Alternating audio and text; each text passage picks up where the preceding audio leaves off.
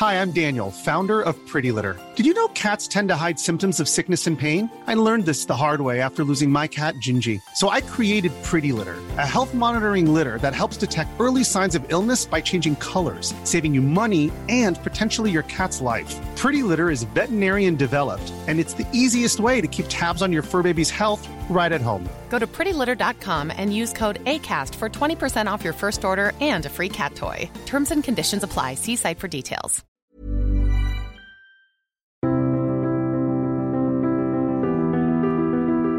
Bienvenue pour une nouvelle émission de Conflit. Ravi de vous retrouver cette semaine.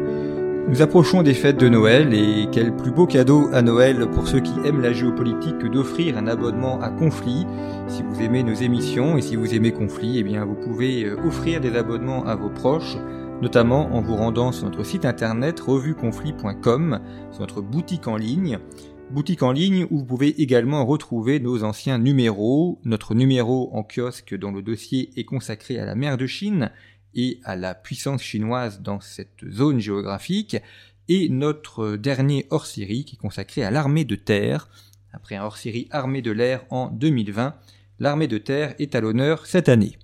Et puis euh, également les anciens numéros que vous pouvez retrouver et acheter sur notre boutique en ligne, et vous serez livré quelques jours après celle-ci. En vous abonnant à Conflit, vous nous permettez de nous développer et de vous proposer du contenu varié et que j'espère euh, de qualité aussi. Et vous êtes de plus en plus nombreux à nous suivre, à suivre ces émissions, ce dont je vous remercie chaleureusement. Cette semaine, nous allons évoquer avec mon invité Hervé Drévillon la question de la stratégie militaire, de la réflexion militaire autour euh, d'une charnière intellectuelle, charnière militaire aussi, où nous allons le voir, entre les années 1780 et 1837, il y a eu une grande réflexion sur la stratégie militaire.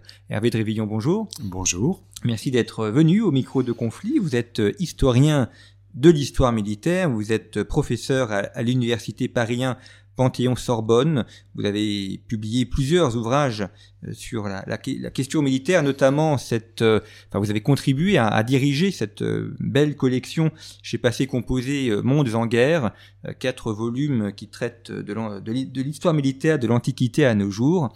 Et puis toujours chez Passé Composé, cet ouvrage assez surprenant, on va en parler dans, dans la manière dont il est organisé, surprenant, donc consacré à alors à la réflexion militaire, penser et écrire la guerre contre Clausewitz, 1780-1837. Euh, toutes les références, comme chaque semaine, sont à retrouver sur le site internet de Conflit. Alors, je dis surprenant parce que euh, de prime abord, quand, quand j'ai vu paraître l'ouvrage, enfin quand l'éditeur m'a dit que l'ouvrage était paru, je me tiens, bah, c'est euh, un ouvrage sur Clausewitz et euh, on va avoir comme ça une réflexion sur la pensée et, l'œuvre de Clausewitz. Et en fait, non, ce n'est pas un ouvrage sur Clausewitz, c'est un ouvrage sur cette période 1780-1837 où il y a une, une, grande réflexion militaire et donc vous montrez qu'il n'y a pas que Clausewitz qui a réfléchi à la guerre, qu'il y a d'autres auteurs, on va y revenir, notamment Jomini, qui est peut-être un des plus célèbres après Clausewitz, mais il y en a beaucoup d'autres,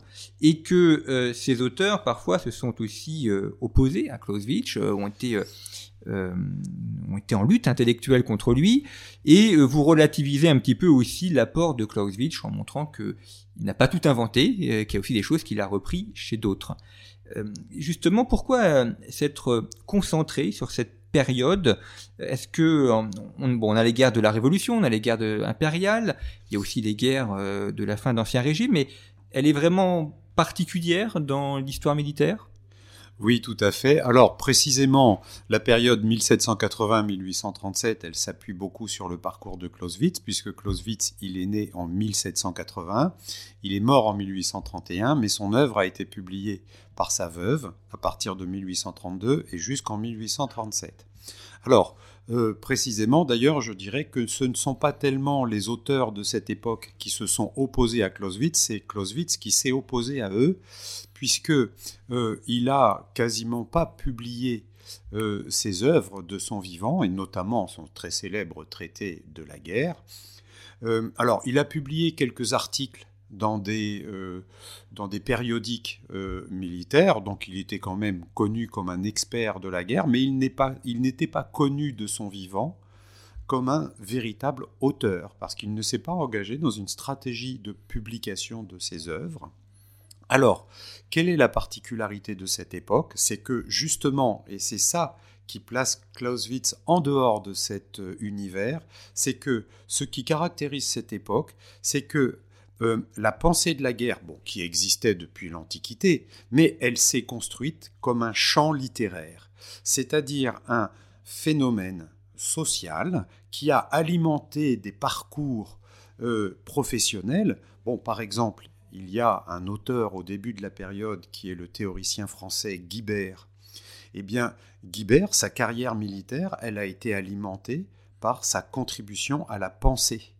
Il a même été fait euh, officier général grâce à euh, sa, gloire littéraire. Et puis en Prusse, un personnage qui a beaucoup inspiré Clausewitz, c'est Scharnhorst. Et eh bien le parcours aussi institutionnel de Scharnhorst a été beaucoup alimenté par sa contribution à la théorie de la guerre. Et puis par ailleurs, ça devient un phénomène éditorial.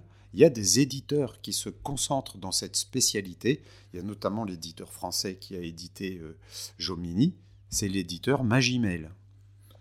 Et puis, c'est aussi un phénomène politique, puisque pendant la Révolution et pendant la période impériale, mais aussi après, pendant la période de la Restauration, la guerre a vraiment, euh, est vraiment devenue un phénomène politique déterminant. Et même en Prusse, par exemple.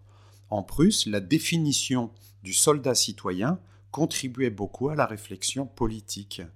Et euh, donc, euh, voilà ce que j'ai étudié c'est comment la théorie de la guerre devient un phénomène social, politique, littéraire.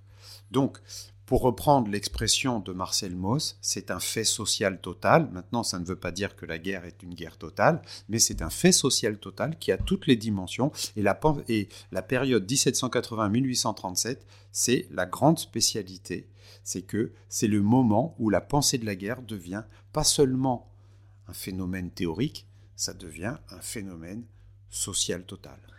Vous parlez de, de, la, de la réflexion sur la guerre, de l'écriture sur la guerre comme style littéraire. Il y a un terme que vous forgez, que le terme militaire, donc euh, mot valise entre militaire et littérature.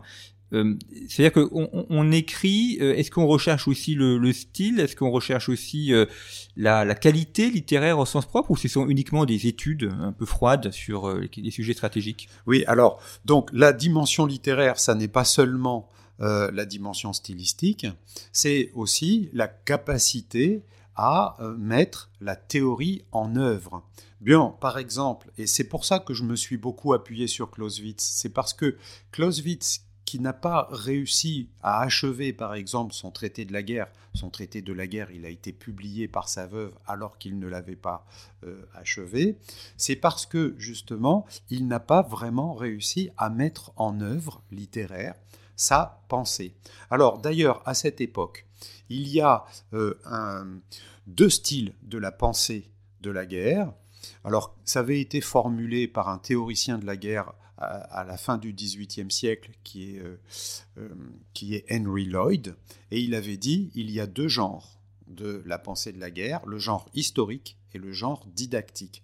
Eh bien, quelle est la définition de ces deux genres? C'est une combinaison entre la dimension euh, théorique et même épistémologique et aussi la dimension littéraire. Alors, le problème, qui structure la pensée de la guerre à cette époque, c'est que la dimension historique, elle est fondée épistémologiquement. Il y a une méthode de l'histoire, il y a vraiment un régime de traitement des sources, etc. Donc l'histoire, c'est quand même une démarche qui est encadrée scientifiquement, mais théoriser la guerre à partir de la démarche historique, c'est très difficile parce que le phénomène historique, il est justement infini.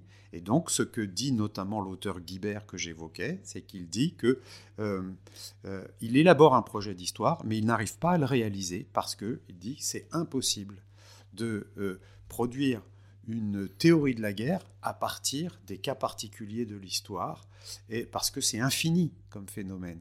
Donc, l'histoire, elle est fondée épistémologiquement, mais elle est euh, impossible à mettre en œuvre dans la théorie. Alors, à l'inverse, la démarche didactique. C'est une démarche euh, synthétique, euh, thématique. Là, c'est formuler les principes de la guerre. Mais là, cette démarche, elle n'a pas de fondement épistémologique. Sur quoi est-ce qu'un auteur s'appuie? Pour théoriser la guerre Eh bien, par exemple, Guibert, il dit Je m'appuie sur le portefeuille de mon cerveau. eh bien, et Clausewitz lui-même, il le dit. Par exemple, pour théoriser la morale de la guerre, il dit Je m'appuie sur mes sensations. Donc ça, ce n'est pas, euh, ce n'est pas fondé épistémologiquement, mais en revanche, c'est possible à mettre en œuvre. Or, Clausewitz, lui, il a voulu concilier toutes les démarches, historiques et didactiques, et c'est ça qu'il n'a pas réussi à faire alors que d'autres auteurs, eh bien, eux, ils se sont engagés dans une mm. euh, démarche. Alors, par exemple, Jomini, il a eu une œuvre considérable qui s'est appuyée sur la démarche historique, sur l'histoire des guerres de la Révolution et de l'Empire napoléonien. Mais après, à la fin, en 1837, quand euh, il a voulu euh, en déduire les principes de l'art de la guerre, il a été obligé de dire qu'il ne s'appuyait pas sur les ressources historiques qu'il avait formulées, et donc il a été obligé de s'engager dans une démarche didactique. Le, cas euh, Jomini est intéressant parce qu'aujourd'hui il est connu uniquement des spécialistes, euh, ou ne sort pas trop, mais euh, c'est quelqu'un qui a pratiqué la guerre.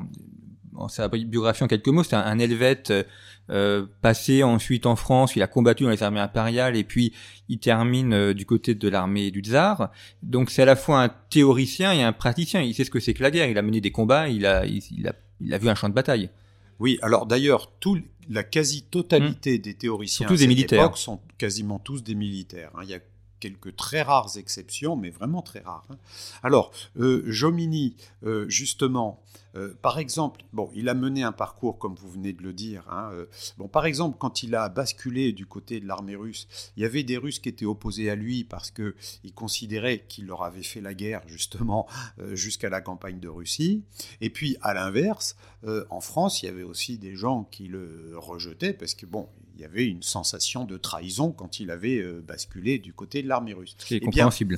justement, Jomini, il s'est appuyé sur une stratégie d'auteur et il a acquis une gloire mondiale en s'engageant dans cette stratégie d'auteur.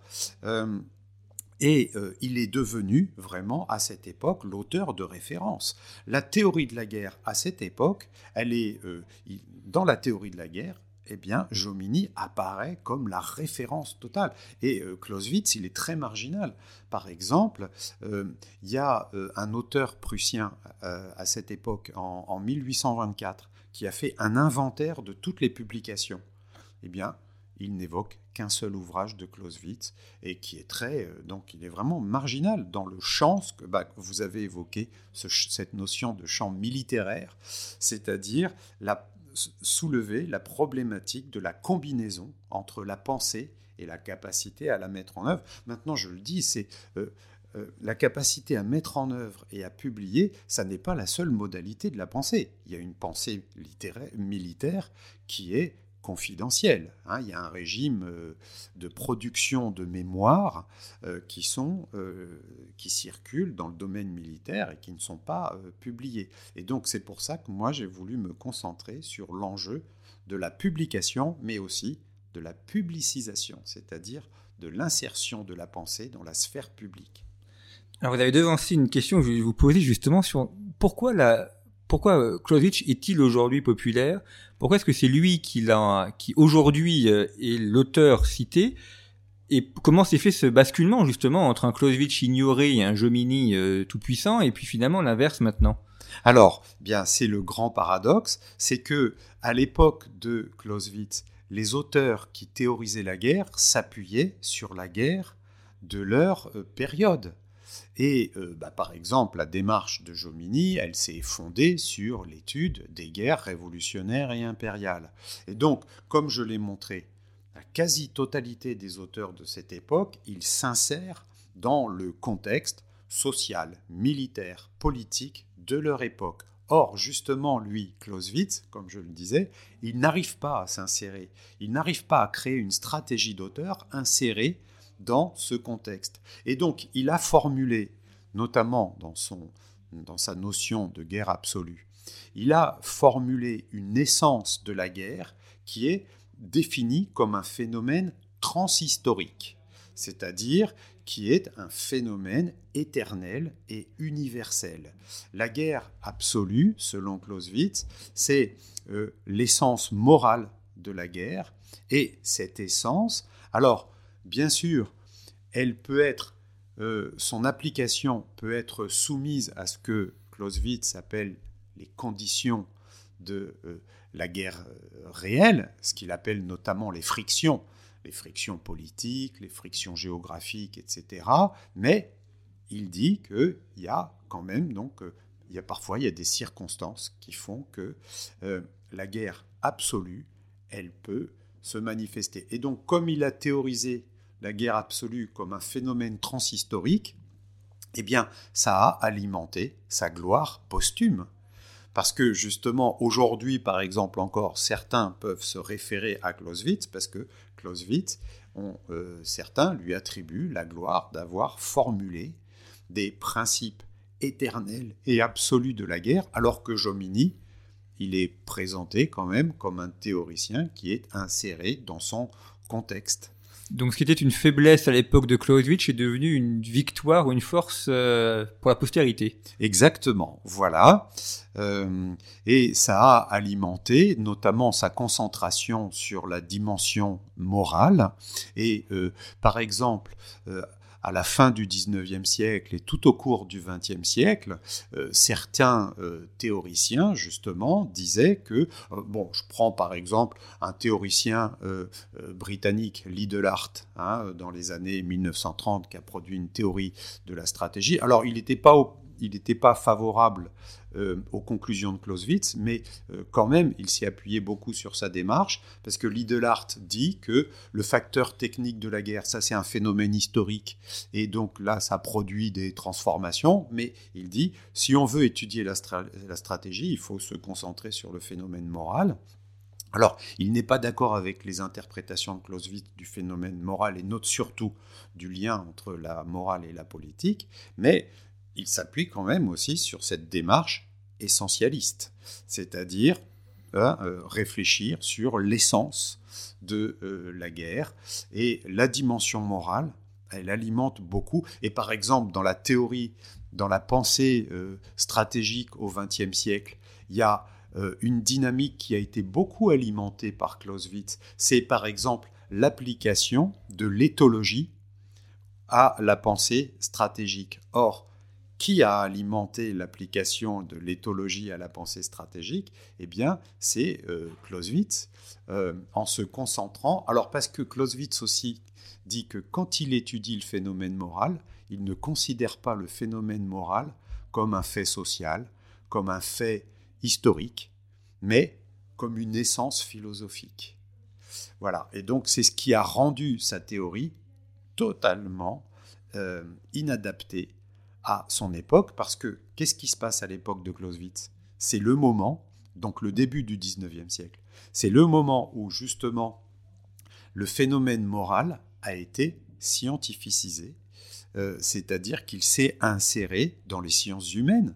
Il y a eu par exemple deux dimensions des sciences humaines qui se sont concentrées sur le phénomène moral de la guerre, l'anthropologie et la psychologie. Et donc là, Clausewitz, par exemple, non seulement euh, euh, il, ne prend pas compte de ça, mais carrément, il a même... Euh, alors là, là je ne sais pas si il a ignoré ou s'il a rejeté cette dimension, mais par exemple, il dit que l'analyse du phénomène moral ne peut pas être un phénomène, là je le cite, livresque. Or, justement, c'est exactement ce qui se passe à son époque. Il y a des théoriciens qui attribuent au phénomène moral une valeur de science humaine. Il y avait deux sujets que je voulais euh, évoquer. La question du citoyen soldat, mais parler un peu plus tard, mais rester un, peu sur Clausewitz, notamment sur la question de la Prusse. Parce que euh, Clausewitz est prussien, euh, on est au début de l'émergence de la Prusse qui commence à devenir une, une, belle nation militaire et on sait évidemment que cette belle nation militaire a, eu un grand avenir au 19e et au 20e siècle. Et vous montrez aussi dans votre ouvrage qu'il y a un début de fascination pour la Prusse Pour Frédéric II notamment. Alors ça avait aussi commencé d'ailleurs antérieurement, dès le 18e.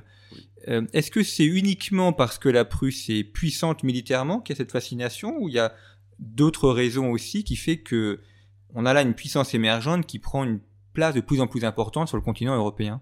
Alors, il y a, euh, là, il y a vraiment une dynamique qui est très ambivalente. C'est que, donc, pendant la guerre de 7 ans, de 1757 à 1763, qui a été menée pour la Prusse par euh, le roi Frédéric II, eh bien, c'est là que la Prusse a élaboré un système de guerre considéré, notamment par le théoricien français Guibert, comme le système de la guerre moderne, c'est-à-dire comme un phénomène absolu, c'est-à-dire qu'il dit qu'il y a les principes de la guerre, et les principes de la guerre ne peuvent pas être soumis euh, aux cultures nationales.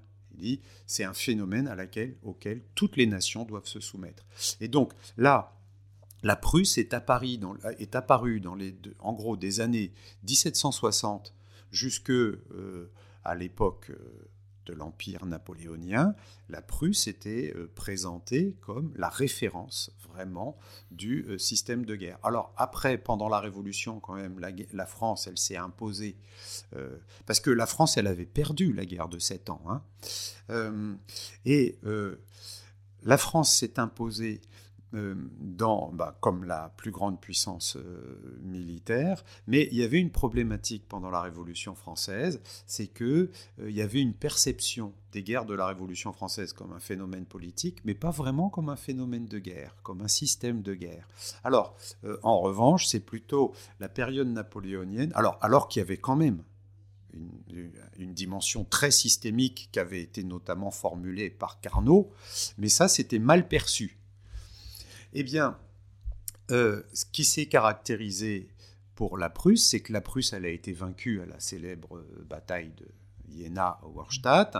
Et donc, il y, a, euh, il y, a, eu quand même une dimension, et ça, ça a beaucoup alimenté quand même aussi la démarche de Clausewitz, c'est que au début du 19e siècle, la Prusse apparaissait comme eh bien, le pays dont le système de guerre qui avait dominé même le monde, eh bien désormais s'était effondré et soumis au système napoléonien.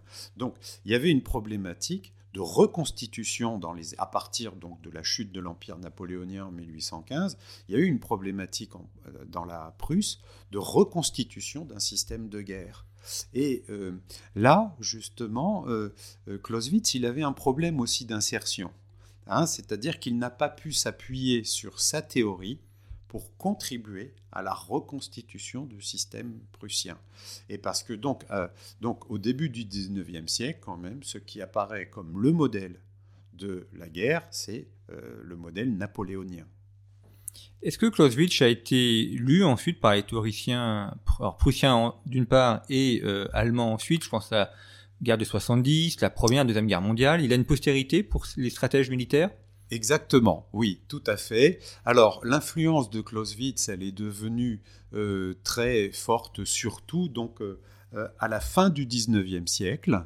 Alors, en, Allemagne, elle a été un petit peu plus précoce.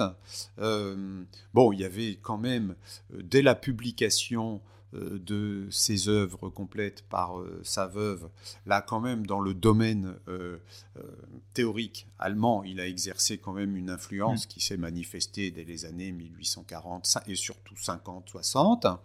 Mais comme son œuvre n'a pas été traduite en français, alors elle a été évoquée, elle a été résumée par un, par un militaire français qui s'appelle Labarre du Parc, euh, mais pas vraiment, euh, pas traduite euh, intégralement. C'est seulement à partir des années 1880 que la théorie de Clausewitz s'est diffusée dans le domaine français. Et là, pour, et là la France s'est vraiment appuyée beaucoup sur sa théorie parce que, bah, comme l'a souligné par exemple Ferdinand Foch, euh, à cette époque, il y avait l'idée que la soumission de la guerre aux phénomènes techniques qui alimentaient une puissance de feu considérable, eh bien, ça euh, perturbait et même ça détruisait la possibilité de mener des tactiques. Certains théoriciens de la guerre considéraient que la puissance de feu, ça devait juste une projection de puissance, et donc il n'y avait plus de tactique possible. Et donc certains pensaient que la puissance de feu détruisait la euh, pensée de la guerre. Et donc, justement, pour relancer la théorie de la guerre, beaucoup se sont appuyés sur Clausewitz en disant que qu'est-ce qui alimente la pratique de la guerre? C'est le phénomène moral. Et donc, par exemple, Ferdinand Foch, il a présenté une bataille comme un phénomène moral et que le phénomène moral pouvait justement surmonter le phénomène technique de la puissance de feu. Qu'est-ce, que Foch appelle exactement un phénomène moral? Bien, alors justement... Euh, Quand on pense à moral, on pense à éthique ou à... Euh, ah non, alors il se concentre, voilà, il se concentre beaucoup sur la motivation patriotique. Bon, par exemple, Foch, il pose un problème dans son, dans son livre, hein, ça avait été euh, aussi euh, un enseignement à l'école supérieure de guerre, donc sur les principes de la guerre.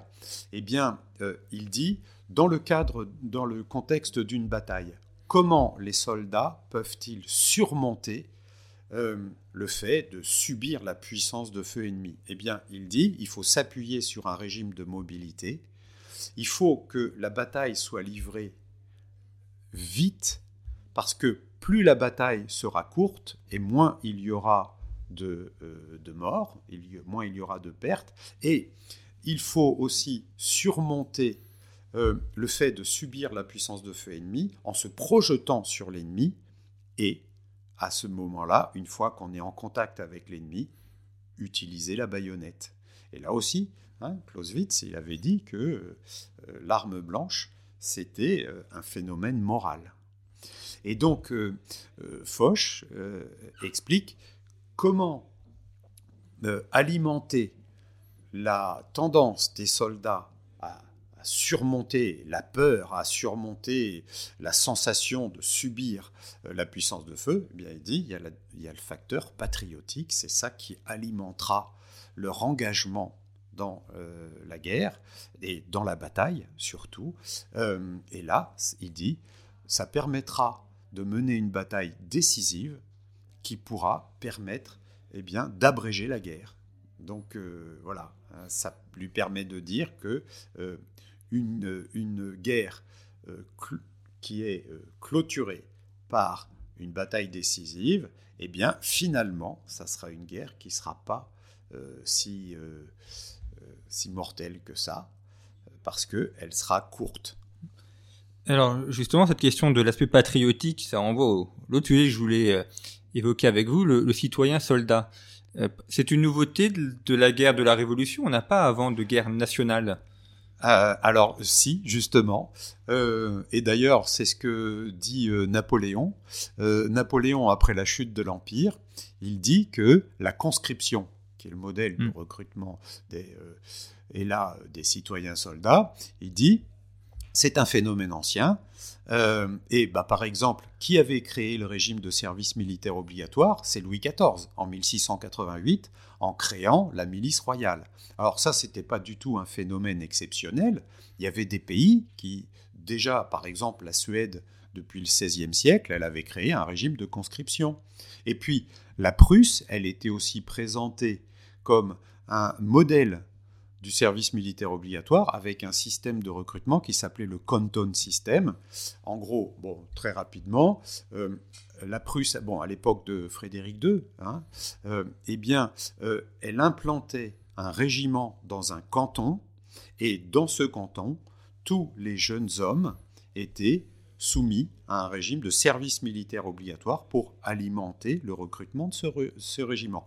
Alors, mais le problème, c'était que ce canton système était appliqué de façon très aléatoire. C'était pas un service militaire universel. obligatoire universel. Exactement. Alors c'est le même cas pour la France. Hein, euh, la milice royale, elle n'était pas universelle. Euh, mais quand même, il y a un phénomène qui est très, très emblématique, c'est qu'en 1726, le recrutement de la milice royale, il s'était prolongé au-delà de la guerre, en temps de paix. Alors que, justement, au début de la Révolution française, eh bien, alors, il y avait des partisans de la création d'un système de conscription. Il y avait Carnot, il y avait Dubois-Crancé, mais ce, projet a été rejeté. Et quand même, ben, l'idée qui a dominé, c'était de dire le service militaire obligatoire, c'est un phénomène tyrannique de la monarchie. Et donc, il n'y a pas présentation à cette époque d'une naissance de la République s'appuyant sur le service militaire obligatoire. Mais c'est ce qui s'est quand même construit. Alors, en 1793, il y a eu euh, la levée en masse, mmh. mais la levée en masse, comme son nom l'indique, c'était une levée, c'est-à-dire c'est un phénomène exceptionnel. Mais la levée en masse, elle a mobilisé un nombre d'hommes très important. Mais justement, ce phénomène exceptionnel fait que, alors, en 1794, l'armée française a atteint à peu près 750 000 hommes, mais comme la levée en masse c'était un phénomène unique, eh bien, à la fin de 1794 et surtout bon, au début de 1795, par exemple, eh bien, l'effectif militaire de euh, l'armée républicaine euh, s'est retrouvé à peu près au même niveau que l'effectif militaire de l'armée de Louis XIV. Et il y a, à cette époque, il y a un théoricien qui a pris l'enjeu de cette dimension, c'est Grimoire. Grimoire, il a dit que la gestion de l'économie des forces c'est-à-dire des effectifs, mais aussi, aussi de ressources financières, des ressources matérielles, eh bien ça c'est le phénomène déterminant. Eh bien, c'est ce qu'a alimenté le concept en France de guerre de masse. Alors la guerre de masse, c'est gérer, et là, ce concept-ci, économie des forces, c'est euh, euh, Vauban qui l'avait formulé et sur lequel Carnot, auquel il s'est référé. Et donc, Là, il ne faut pas du tout présenter. Alors, euh, à cette époque, on ne présentait pas justement du tout l'engagement de, euh, des citoyens dans la guerre comme un phénomène absolu. C'est au contraire. Bah, par exemple, le décret de levée en masse en 1793 dit que les citoyens qui sont mobilisés, ils sont mobilisés, je cite le décret, au service de l'armée.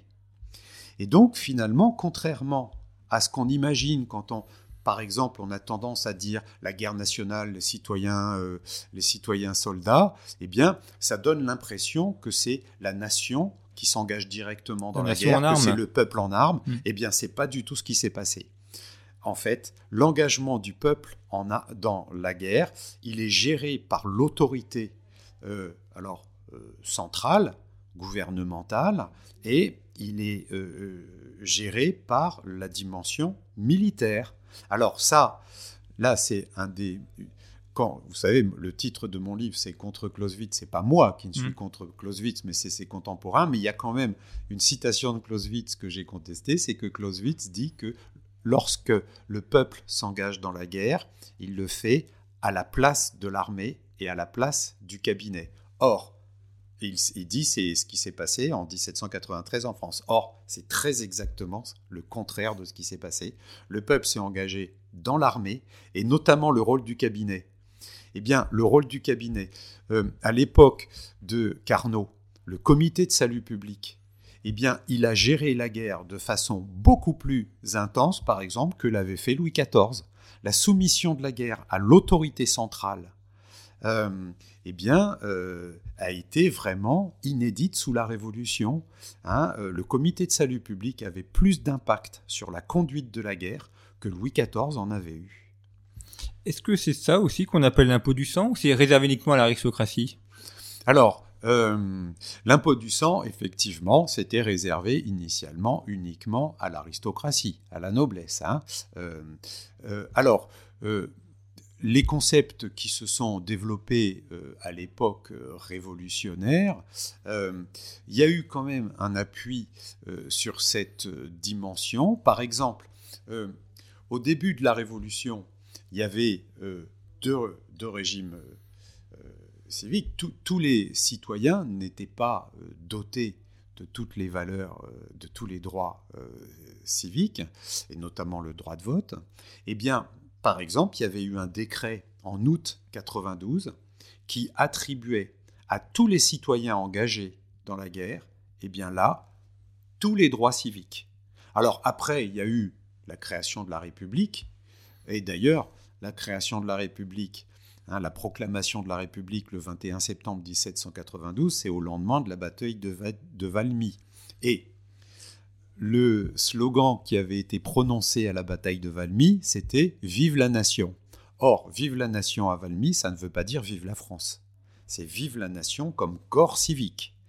Et donc, euh, là, effectivement, euh, il y a euh, cette dimension qui s'est vraiment installée, c'est présenter effectivement quand même. Alors, ça a surmonté le rejet service militaire comme un phénomène tyrannique, c'est qu'il y a un phénomène qui s'est installé, c'est que l'insertion du euh, citoyen dans le domaine militaire a contribué à la naissance de la République. Et euh, bah, par exemple, en 1792, il y avait euh, une association féministe qui avait présenté une pétition à l'Assemblée en disant, et donc là, les femmes revendiquaient le droit civique, elles voulaient, être, elles voulaient avoir tous les droits civiques, elles voulaient être considérées comme de vraies citoyennes. Donc on va dans l'armée aussi alors Et exactement, la première revendication, c'était l'autorisation à euh, entrer dans, euh, dans l'armée. Et euh, d'ailleurs, là, la dimension du genre Hein, masculin et féminin, ça a un, rôle vraiment structurel. Parce que qu'est-ce qui définit le soldat citoyen? Bien, il suffit de chanter la Marseillaise, euh, puisque donc c'est un enfant de la patrie déjà. Donc c'est déjà un fils, et puis euh, il entend dans les campagnes mugir les féroces soldats qui viennent égorger ses fils et ses compagnes. Eh bien, ses compagnes. Et donc ça définit le euh, citoyen le soldat citoyen comme un mari et un père. Et après, il y a un autre champ qui est encore plus euh, vraiment représentatif, c'est le chant, le célèbre chant du départ. Euh, qui là euh, donne la parole à beaucoup de femmes et qui définissent vraiment le soldat citoyen comme un père de famille, comme un fils, et comme un époux. Et donc là, l'insertion euh, du euh, soldat dans la sphère civique s'appuie beaucoup effectivement sur la dimension familiale, sur la relation avec les femmes. Et dans les années, à l'époque de Clausewitz, en 1835 notamment, il y a un auteur qui s'appelle Alfred de Vigny, qui avait euh, publié un ouvrage intitulé Servitude et grandeur militaire, et il a étudié la problématique de l'insertion du phénomène militaire dans la société à l'époque napoléonienne. Eh bien, il y a notamment, il cite un cas, euh, il évoque un cas d'un euh, officier de l'époque napoléonienne qui a déterminé son parcours militaire en fonction de son rapport avec une femme. Et d'ailleurs, euh, Alfred de Vigny le dit, ce qui contribue vraiment au-delà de ce cas particulier, eh bien, euh, cette femme s'appelle Laurette. Hein, euh, enfin, euh, et, donc, il y a un passage qui s'appelle Ô Laurette, ma Laurette. Et il dit que, justement, Alfred de Vigny contribue à dire que le phénomène social, c'est pas que des hommes, et que ce qui détermine aussi la position du soldat, c'est sa relation, sa relation avec les femmes. Donc ça aussi, quand on parle du soldat citoyen ou du citoyen soldat, eh bien à cette époque, il y a une étude, beaucoup d'études, qui contribuent à considérer le soldat citoyen ou le citoyen soldat comme un fait social. Et il y a notamment un auteur qui s'appelle Alexis Monteil, qui est, c'est lui qui a formulé le concept d'histoire-bataille, et qu'il dit pour faire l'histoire de la guerre, il faut faire l'histoire de divers États. Alors, ce qu'il appelle les divers États, c'est les divers États sociaux. Et donc, c'est vraiment Alexis Monteil qui a inventé l'histoire sociale. Et donc, là, il y a beaucoup d'auteurs qui considèrent que, eh bien, le soldat citoyen, c'est pas seulement un phénomène théorique ou un phénomène civique, c'est aussi un phénomène social. Et ça, c'est ce que Clausewitz ne prend pas en compte. Il ne traite pas du tout la dimension sociale. Justement, sur cet euh, aspect de dimension sociale, vous évoquiez tout à l'heure la question de l'acceptabilité euh, de la guerre pour le soldat lorsqu'il est au feu. il y a aussi l'acceptabilité de la guerre pour le, civil, euh, qui lui aussi fait l'effort de guerre. Les mères qui voient partir leurs enfants et certains restent au, front. donc il faut aussi que dans la société civile, on, accepte la guerre pour que la guerre puisse avoir lieu. Exactement. Et là, c'est un phénomène vraiment fondamental. C'est ça, c'est une problématique. c'est l'insertion, une problématique de la Révolution française et aussi pendant l'Empire. C'est l'insertion du phénomène de la guerre dans la société. Il faut effectivement rendre la guerre admissible par la société. Et comme je le disais d'ailleurs, il y a une grande concentration sur le rôle des femmes dans l'acceptation de la guerre. Il faut, et il y a eu vraiment une dimension, bah, par exemple, il y a eu une dimension politique de, d'entretien d'un héroïsme féminin.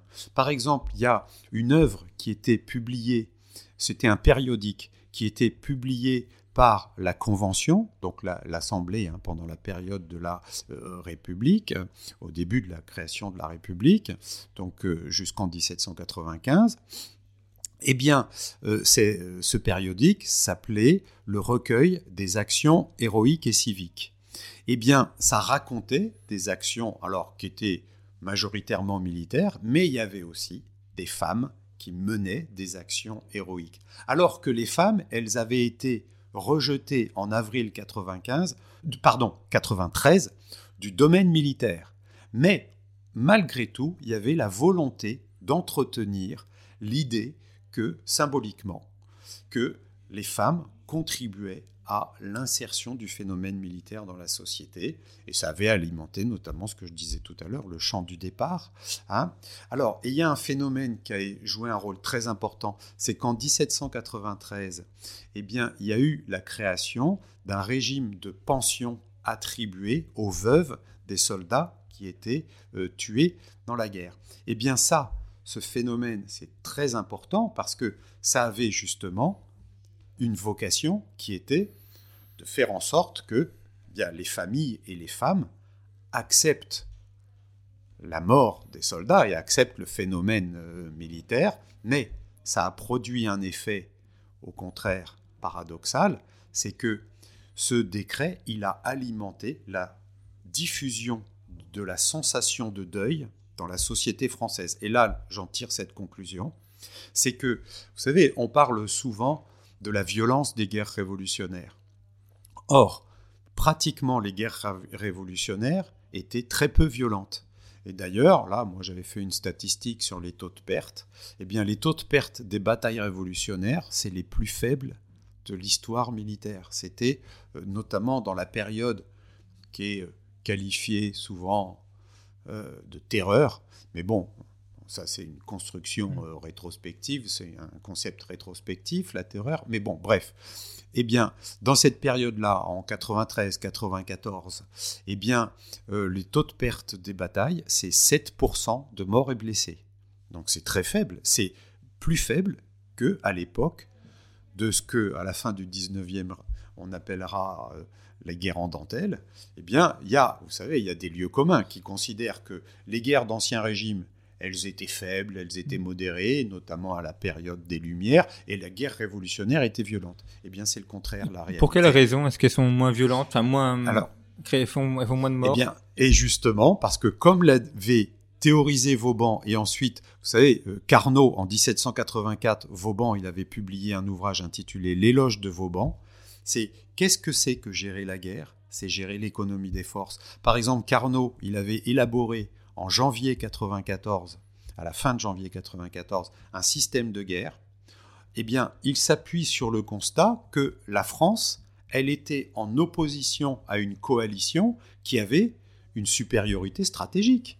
Euh, par exemple, si euh, la Grande-Bretagne, euh, la Prusse, l'Autriche, etc., mobilisaient toutes leurs ressources militaires, eh bien ça allait effondrer la France. Mais il dit, Carnot dit il faut créer un système de guerre qui permettra de livrer des batailles en supériorité numérique alors que à l'échelle stratégique, on est en infériorité numérique. Donc le système de guerre de Carnot, c'est avoir une supériorité tactique alors qu'on est dans un état d'infériorité stratégique. Eh bien, comment arriver à ça? Gérer l'économie des forces, créer un système de mobilité qui permettra de, à des moments très ponctuels, de concentrer les forces dans un espace.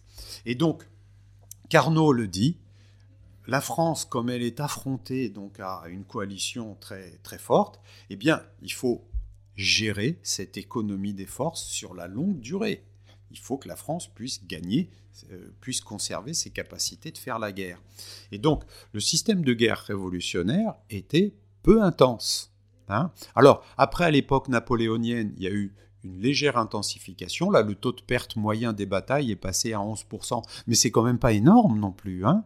Euh, mais ce qui a caractérisé quand même les batailles, la guerre napoléonienne, c'est l'ampleur, c'est mm. pas l'intensité, c'est l'ampleur. Ça a été une guerre quasiment mondiale, et en tout cas sur l'échelle européenne, c'est une guerre qui avait lieu du Portugal à la Russie. Donc ça, ça a provoqué quand même beaucoup de pertes, mais euh, pas des pertes provoquées par, par l'intensité des batailles. Alors, donc, malgré tout, eh bien, euh, il y a eu une sensation de la violence. C'est que la violence, ça n'est pas un phénomène purement objectif. La, la violence, c'est aussi un phénomène subjectif. C'est bon, je me réfère à aujourd'hui. Vous savez qu'on décrit souvent la période que nous vivons comme une période violente. Eh bien, si on se réfère au taux de perte, eh bien, là, euh, là, on pourrait, à ce moment-là, on dirait qu'on vit dans une période qui est très peu violente. Hein euh, bon, euh, mais il y a une sensation de la violence. Alors, c'est notamment ce qui alimente le terrorisme. Le terrorisme, ça provoque des pertes assez limitées. Hein, par rapport à, hmm. par exemple, c'est pas du tout le taux de perte d'une bataille, etc. Mais ça alimente une sensation violente. Est-ce que c'est pas dû aussi au fait, pour les guerres révolutionnaires, comme elles ont duré très longtemps et qu'il y a eu plusieurs batailles, on a une, on a une diffusion de la guerre sur un espace de 25 ans. Donc ça renforce cette idée de, de combat perpétuel et donc de mort perpétuelle. Oui, alors effectivement, cette guerre a duré, ce, régime, ce système de guerre, il a duré longtemps, mais euh, à peu près aussi, euh, ça, euh, ça a été peu pris en compte. par exemple, la période, la dernière période du règne de Louis XIV, il y a eu une séquence de guerre qui a duré de 1688 à 1714, donc c'est quasiment... Alors il y a eu juste une, une petite interruption de 4 ans, Bon, mais euh, donc, et puis en plus, hein, si on fait, euh, si on étudie tout l'ensemble du règne de Louis XIV, c'est une année sur deux, c'est une année de guerre. Hein. Hmm. Donc bon, alors effectivement, euh, vous avez raison, c'est-à-dire que malgré tout, même les guerres de la Révolution, elles étaient aussi, alors pas intenses, mais elles, avaient quand même une dimension quand même d'ampleur. Hein, c'est que elles étaient menées sur plusieurs espaces, alors qui ont été essentiellement frontaliers. Hein, Flandre, Rhin, Italie, Pyrénées, et puis aussi, il ne faut pas non plus négliger cette dimension, il y a aussi la dimension navale. Hein. Euh, et donc, euh, alors, ces guerres étaient peu intenses, mais elles ont été amples, effectivement, amples chronologiquement et géographiquement. Et c'est aussi ça qui alimentait aussi la perception quand même de euh, la violence. Mais vous voyez, la violence, ça reste quand même un phénomène qui est... Euh, alors, je dirais qu'il y a deux dimensions de la violence. Une dimension objective et subjective, c'est-à-dire qu'on peut mesurer quand même le niveau de violence en calculant les nombres de pertes. Et donc, il y a une dimension objective et subjective, et puis, euh, euh, voilà, une dimension physique et morale de mm. la violence. Et donc, les guerres de la Révolution et de l'Empire ont été perçues comme un phénomène euh, violent, parce que, bon, à l'époque de euh, l'Ancien Régime, quand un soldat tu, était tué, eh bien, il y avait une négation totale de euh, cette mort. Alors, bien sûr, il y avait un sentiment de deuil qui se répandait dans la famille, hein, mais ça n'était pas un phénomène social, parce qu'on considère, on considérait que le soldat n'était pas un citoyen, et que le soldat, quand il s'engageait dans l'armée, eh bien, il euh, coupait le lien qu'il avait avec la société et avec sa famille. Et donc, quand un soldat mourait, ça n'affectait pas la société. Eh bien, sous la Révolution, quand la Révolution s'est fondée sur la fusion entre le soldat et le citoyen, eh bien là, ça a alimenté le fait que quand un soldat mourait, eh bien, ça alimentait le deuil de la société.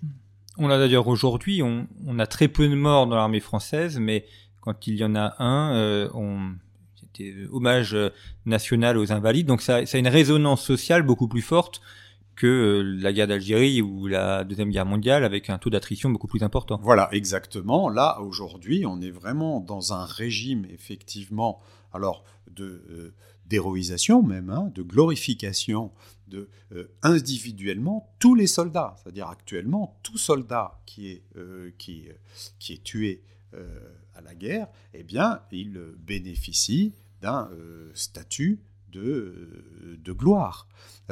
Alors que, bon, à des époques où... Alors, ça c'est le paradoxe de la violence. C'est que, je dirais que plus une société est... Euh, alors, moins une société est violente, et eh bien plus elle est sensible à la violence. Et donc, presque paradoxalement, je dirais que moins une société est violente, et plus elle est violente, parce que elle a une sensation très forte de, euh, des phénomènes violents. Merci beaucoup, Hervé de Révillon, d'avoir évoqué euh, ces questions qui dépassent largement le, cadre de, de, Clausewitz et qui nous permettent de, comprendre aussi euh, comment la guerre est pensée comment la guerre est, est vécue. Je rappelle le titre de votre ouvrage Penser et écrire la guerre contre Clausewitz, 1780-1837, qui est paru chez Passé Composé, dont toutes les références sont à retrouver sur le site internet de Conflit site internet revueconflit.com sur lequel vous pouvez également dans notre boutique en ligne retrouver notre numéro consacré à la mer de Chine, notre hors-série consacré à l'armée de terre et l'ensemble de nos anciens numéros. Et si vous voulez offrir des abonnements à Noël pour conflit, vous pouvez aussi le retrouver sur notre boutique en ligne. Merci beaucoup pour votre fidélité. Je vous retrouve la semaine prochaine pour une autre émission de géopolitique.